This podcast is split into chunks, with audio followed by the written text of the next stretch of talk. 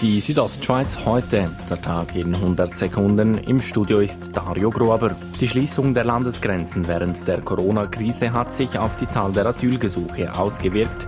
Für Graubünden bedeutet dies gemäß Georg Karl vom Amt für Migration. Kanton Graubünden sind über die letzten drei Monate lediglich 37 Personen zugewiesen worden vom Staatssekretariat für Migration. Im gleichen Zeitraum seien dem Kanton Graubünden im letzten Jahr knapp 50 und vor zwei Jahren gegen 100 Personen zugewiesen worden.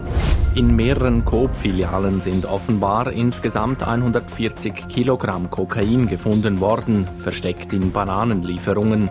Das berichtet 20 Minuten unter Berufung auf die Bundesanwaltschaft. Die betroffenen Filialen befinden sich in den Kantonen St. Gallen, Glarus, Tessin und Graubünden.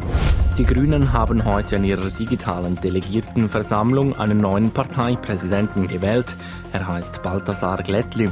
Die Wahl ist keine Überraschung. Der Zürcher Nationalrat war der einzige Kandidat.